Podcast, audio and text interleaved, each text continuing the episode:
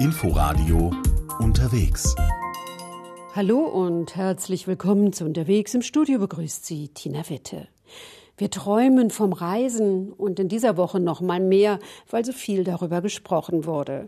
Im letzten Jahr musste die internationale Tourismusbörse pandemiebedingt noch ausfallen. In diesem Jahr fand sie statt, aber ganz anders. Roman Warschauer hat sich digital über die Messe bewegt und auch dort war das große Thema, wann und wie geht es endlich wieder los? Eine rein virtuelle Messe, die ITB in diesem Jahr. Corona macht eine klassische Messe mit 10.000 Besucherinnen und Besuchern gleichzeitig in den Hallen und auf den Ständen der Aussteller unmöglich.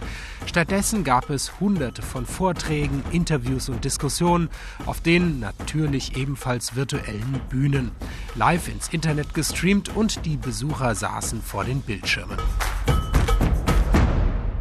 Welcome back and thank you for watching and staying with us here at ITB Berlin Now Virtual Convention here today at Corona macht aber nicht nur eine klassische Messe unmöglich, im Großen und Ganzen sorgt das Virus auch dafür, dass Reisen derzeit nur sehr eingeschränkt möglich sind. Die Zahl der Urlaubsreisen ist im vergangenen Jahr deutlich eingebrochen. Also bleibt der Branche und den Urlaubern nichts anderes übrig, als zu hoffen, dass sich die Situation in diesem Jahr wieder verbessert. Sören Hartmann ist der Vorstandsvorsitzende von der Touristik. Für ihn sind es zwei wesentliche Elemente, die einen Neustart der Reisebranche erst wirklich möglich machen. In the end, I guess vaccination certificates will play, will play the major role. Am Ende werden Impfnachweise die entscheidende Rolle für die Reiseindustrie spielen. Auch das Testen ist wichtig. Nicht nur PCR-Tests, sondern auch Schnelltests, die wir sofort brauchen. Und die Impfnachweise gibt es hoffentlich noch vor dem Sommer 2021. Hopefully before summer 21. Bis dahin gelten aber in vielen Ländern noch Einreisebeschränkungen für Touristen. Für Reisende aus Deutschland ist es derzeit zum Beispiel faktisch unmöglich, etwa in die USA, nach Thailand oder Japan einzureisen. Zudem müssen Urlauber bei der Rückkehr nach Deutschland in vielen Fällen erst einmal sicherheitshalber in Quarantäne. Also konnten die virtuellen Aussteller auf der virtuellen Messe oft nur versuchen, Vorfreude zu wecken. Vorfreude auf das, was irgendwann mal wieder möglich sein kann.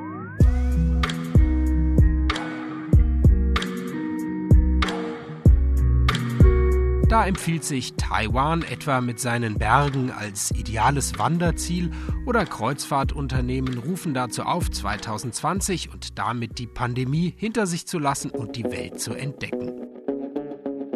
Jamaica. Best decision ever. Feel the sand between your toes and the gentle waves of the sea. Jamaika wiederum wirbt mit klassischen Urlaubsthemen, Strand, Sonne und Exotik. Strand, Sonne, gutes Essen, kühle Drinks, das steht sicherlich auch nach Corona bei vielen Urlaubern weiter ganz oben. Doch die Pandemie wird nicht ohne Folgen bleiben. Neue Trends entstehen oder bestehende werden noch einmal verstärkt. Stefan Tolga Gumuselli von Air France KLM glaubt zum Beispiel, dass das Homeoffice auch das Reisen beeinflussen könnte. Ich erwarte mehr die Kombination aus Urlaubs- und Businessreise, das Homeoffice-Prinzip während solcher Reisen, also die Urlaubsreise verlängern und dann auch vom Zielort aus arbeiten. Und Sören Hartmann von der Touristik ist sich sicher, ein Trend aus dem vergangenen Jahr wird weiter anhalten. I mean, first of all, uh, people will book Zunächst einmal werden die Leute sehr viel mehr sozusagen bodenständige Ziele wählen, wo sie mit dem Auto hinkommen, um selbst entscheiden zu können, wann und wie sie nach Hause kommen. Und es werden mehr Reisen innerhalb unserer Heimatmärkte sein. Und das wird sich, glaube ich, auch für die nächsten anderthalb Jahre nicht ändern.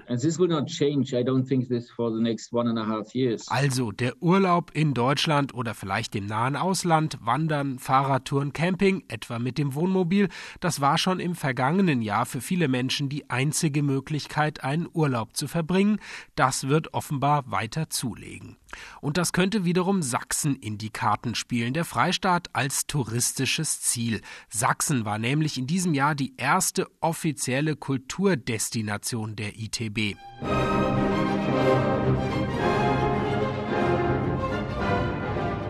Sachsen, da dürfte vielen zunächst einmal Dresden einfallen, die Frauenkirche, der Zwinger und natürlich die Semperoper.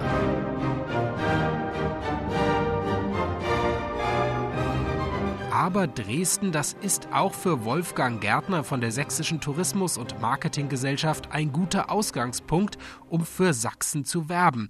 Denn Gärtner ist für die Werbung im Ausland zuständig. Also ich sag mal, Sachsen ist generell relativ unbekannt. Wenn man was gehört hat, hat man was von Dresden gehört. Das platziert man natürlich nicht zwangsweise nach Sachsen, weil man vielleicht von Sachsen noch nichts gehört hat. Aber als Einstieg ist Dresden immer am besten, weil äh, damit verbinden die Leute schon etwas. Leipzig sicher mit gewissem Abstand dann dahinterher und danach wird es dann sehr dünn. Und über Dresden will man die Besucher weiterlenken, etwa in die Weinbaugebiete an der Elbe, zur Meißner Albrechtsburg oder der Welterbestätte Muskauer Park. Auch für Natur- und Aktivurlaub will Sachsen werben. Weil auch dort eine gewisse Präferenz schon geäußert wird, dass man weg will aus den Ballungszentren und eher ländliche Gegenden. Das äh, macht es natürlich noch viel einfacher, äh, solche Dinge mit äh, auf die Palette zu bringen.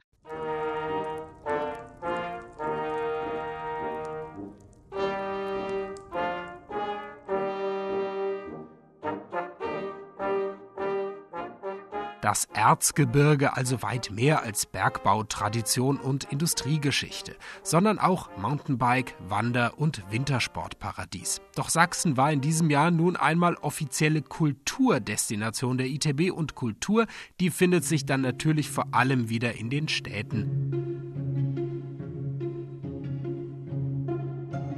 Etwa in der Gemäldegalerie Alte Meister in Dresden, die Wolfgang Gärtner bei einer Präsentation auf der Messe empfiehlt. Es wird eine äh, große Vermehrausstellung geben vom 4. Juni bis 12. September. Was besonders daran ist, ist nicht nur, dass es die größte Vermehrausstellung sein wird, die es je in Deutschland gegeben hat, sondern man wird dort auch die Restaurierung des brieflesenden Mädchens zum Abschluss gebracht haben und das Bild veröffentlichen. Man sieht das Bild links in seiner ursprünglichen Form. Das Mädchen liest am Fenster einen Brief, aber man weiß unterdessen, dass das ein Liebesbrief ist, denn hinter ihr war ein Amor. Der wurde nur später übermalt und der wird jetzt gerade freigelegt. Man sieht so eine Teilfreilegung auf dem rechten Bild. Das ist hoch umstritten. Man verändert ein Bild, was jetzt seit langer Zeit so war, aber man restauriert es eigentlich wieder auf den Ursprungszustand zurück und das wird dort dann vorgestellt. Es gibt die alten Meister, es gibt auch die neuen Meister. In der Gemäldegalerie die neuen Meister, die befindet sich im Albertinum, das berühmt ist für sein hängendes Depot über dem Innenhof. Dort befinden sich halt dann Gemälde und Skulpturen ab 1800. Städtereisen hatten es in der Pandemie noch schwerer als Ziele in der Natur. Auf der ITB haben aber natürlich auch wieder Städte aus aller Welt um die Besucher bzw. die Einkäufer der Reiseveranstalter geworben. Zum Beispiel Dubai.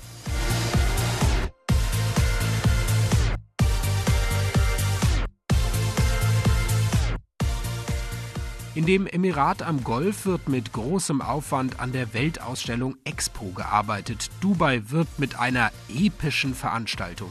Eigentlich sollte die Expo schon im vergangenen Jahr stattfinden, dann kam aber Corona dazwischen. Im kommenden Jahr, also 2022, finden zudem die Olympischen Winterspiele in Peking statt und deswegen wirbt die chinesische Hauptstadt schon jetzt um Besucher. Olympia ist auch Thema in Tokio, denn da hätten im vergangenen Jahr wiederum die Sommerspiele stattfinden sollen, die nun auf dieses Jahr verlegt wurden. Und das nutzt Japan, um für sich zu werben. Bettina Krämer von der japanischen Fremdenverkehrszentrale nahm die virtuellen ITB-Besucher auf eine Reise durch das gesamte Land mit. Und heiße ich Sie noch einmal herzlich willkommen in Japan, Yokoso, wie die Japaner sagen. Die sogenannte Golden Road ist eigentlich der touristische Trampelpfad für die meisten meisten Japan-Besucher die großen wichtigen Ziele auf der größten Insel Honshu in rund zehn Tagen. Aber ich möchte Ihnen jetzt in der Präsentation noch ein paar Dinge vorstellen, die man als Side-Trips machen kann oder die man eben zum Beispiel auch auf der zweiten Reise gut besuchen kann. Denn Japan hat unglaublich viel mehr zu bieten als die Golden Route. Es gibt unglaublich tolle Natur. Es gibt viele Tiere, die man beobachten kann. Es gibt die spirituellen Erlebnisse. Es gibt moderne Kunst. Und es gibt jede Menge ganz außergewöhnliche Hotels und Unterkünfte. Bettina Krämer empfiehlt zum Beispiel einen Besuch auf der nördlichsten der Hauptinseln, Hokkaido. Relativ dünn besiedelt und mit einer abwechslungsreichen Natur und mehreren Nationalparks. Hokkaido ist auch im Winter vor allem ein wichtiges Ziel für alle Skifans. Niseko hat sich hier in den letzten Jahren zu einem internationalen Wintersportort entwickelt. Das Highlight von Hokkaido ist wirklich, dass im Winter hier jedes Jahr verlässlich zehn bis elf Meter Pulverschnee fallen. Und das ist den geografischen Besonderheiten ähm, geschuldet, dem sibirischen Wind, der dann über dem Meer so viel Feuchtigkeit aufnimmt, die er dann in Hokkaido in Form von Schnee wieder fallen lässt. Das ist das, was Hokkaido auszeichnet und den Wintersport so toll macht. Kyoto wiederum zeichnet sich durch seine vielfältige Kultur aus. In den Universal Studios von Osaka eröffnet demnächst zudem die Super Nintendo World für alle Fans von Mario. In der südlichen Präfektur Okinawa wiederum locken unzählige Inseln und Strände. Bettina Krämer sagt aber, Okinawa wird ja immer ganz häufig als Badeziel beschrieben und das ist in gewisser Weise auch richtig. Aber da die Japaner sich unter einem Badeziel ein bisschen was anderes vorstellen als wir, schlage ich vor, dass Okinawa eben zwar schon als Destination für Strand und Meer gebucht wird, aber eben mehr mit Inselhopping und eben mal einem Tag am Strand, nicht mit einem Hotel, das eben für drei, vier Tage dann einfach nur für einen Strandurlaub gebucht wird. Schnorcheln kann man gut, tolle Korallenriffe und Unterwasserwelten. Aber auch im traditionsbewussten Japan gibt es neue Trends. Das Reisen mit dem Wohnmobil, dem Camper, das sei recht neu für Japan. Man ist individuell unterwegs, man kann die ganzen tollen Infrastrukturmöglichkeiten nutzen. Man hat tolle Naturplätze, wo man eben über Nacht einfach sein Auto abstellen und übernachten kann. Und ähm, eine wichtige Hürde ist seit letztem Jahr genommen. In Japan ist es ja neben dem Linksverkehr so, dass man für eine Vermietung in Japan, ein Auto anzumieten, braucht man eine beglaubigte japanische Übersetzung des deutschen Führerscheins. Und das übernimmt seit letztem Jahr der ADAC Südbayern. Also das kann man dort eben, wenn es der Vermieter nicht sowieso macht, dort eben übersetzen lassen und hat dann eben hier die Möglichkeit, das zu machen, ohne mit japanischen Behörden zu kommunizieren. Allerdings, wer jetzt Lust auf Japan bekommen hat, all das ist derzeit nicht möglich, denn wie sollte es anders sein? Corona macht hier den Touristen einen Strich durch die Rechnung. Reisende können momentan nicht so einfach nach Japan rein. Im Prinzip die gesamte Reisebranche hofft also auf bessere Bedingungen für den Urlaub, dass Quarantäneregeln gelockert werden, Reisebeschränkungen wegfallen und schnell getestet und geimpft wird. Norbert Fiebig, Präsident des Deutschen Reiseverbands, machte zu Beginn der ITB seine Sicht sehr deutlich. Die ständige und auch unfaire Stigmatisierung des Reisens als Infektionstreiber durch viele Politiker müsse ein Ende haben, forderte er. The permanent and I mean unfair stigmatization of travel as the suspected driver of infection of many politicians has to come to an end. Hoffnungen und Wünsche der Reisebranche. Roman Warschauer war auf der virtuellen internationalen Tourismusbörse unterwegs. Im kommenden Jahr ist wieder eine analoge ITB in Berlin geplant vom 9. bis 13. März. Einen Lichtblick gab es noch Ende der Woche.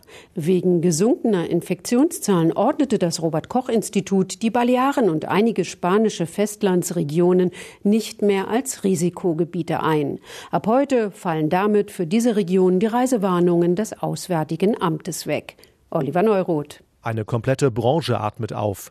Wir nehmen es positiv auf, dass Deutschland die Balearen nicht mehr als Risikogebiet einstuft, so der mallorquinische Hoteliersverband FEM. Mallorca sei ein sicheres Reiseziel, auch weil für die Einreise weiter ein negativer Corona-Test nötig ist. Tatsächlich bleibt diese spanienweite Regelung in Kraft. Wer aus Deutschland nach Spanien reist, damit auch nach Mallorca, muss einen negativen PCR-Test vorlegen, der nicht älter als 72 Stunden ist. Dass Deutschland nicht mehr länger vor Reisen nach Mallorca warnt, hatte sich abgezeichnet. Die Corona-Inzidenz auf der Insel liegt seit längerem auf niedrigem Niveau, aktuell bei 21. Die Playa de Palma, der berühmte Strand vor den Toren der Insel Hauptstadt, dürfte sich also bald wieder füllen. Im Moment sitzen nur ein paar Einheimische dort, zwischendurch auch mal der ein oder andere Deutsche, Langzeiturlauber oder Residenten. Das war unterwegs in dieser Woche. Wir hören uns in der nächsten wieder und träumen weiter vom Reisen. Sie können die Sendung auch als Podcast in der ARD Audiothek abonnieren. Danke fürs Zuhören. Im Studio verabschiedet sich Tina Witte. Inforadio unterwegs.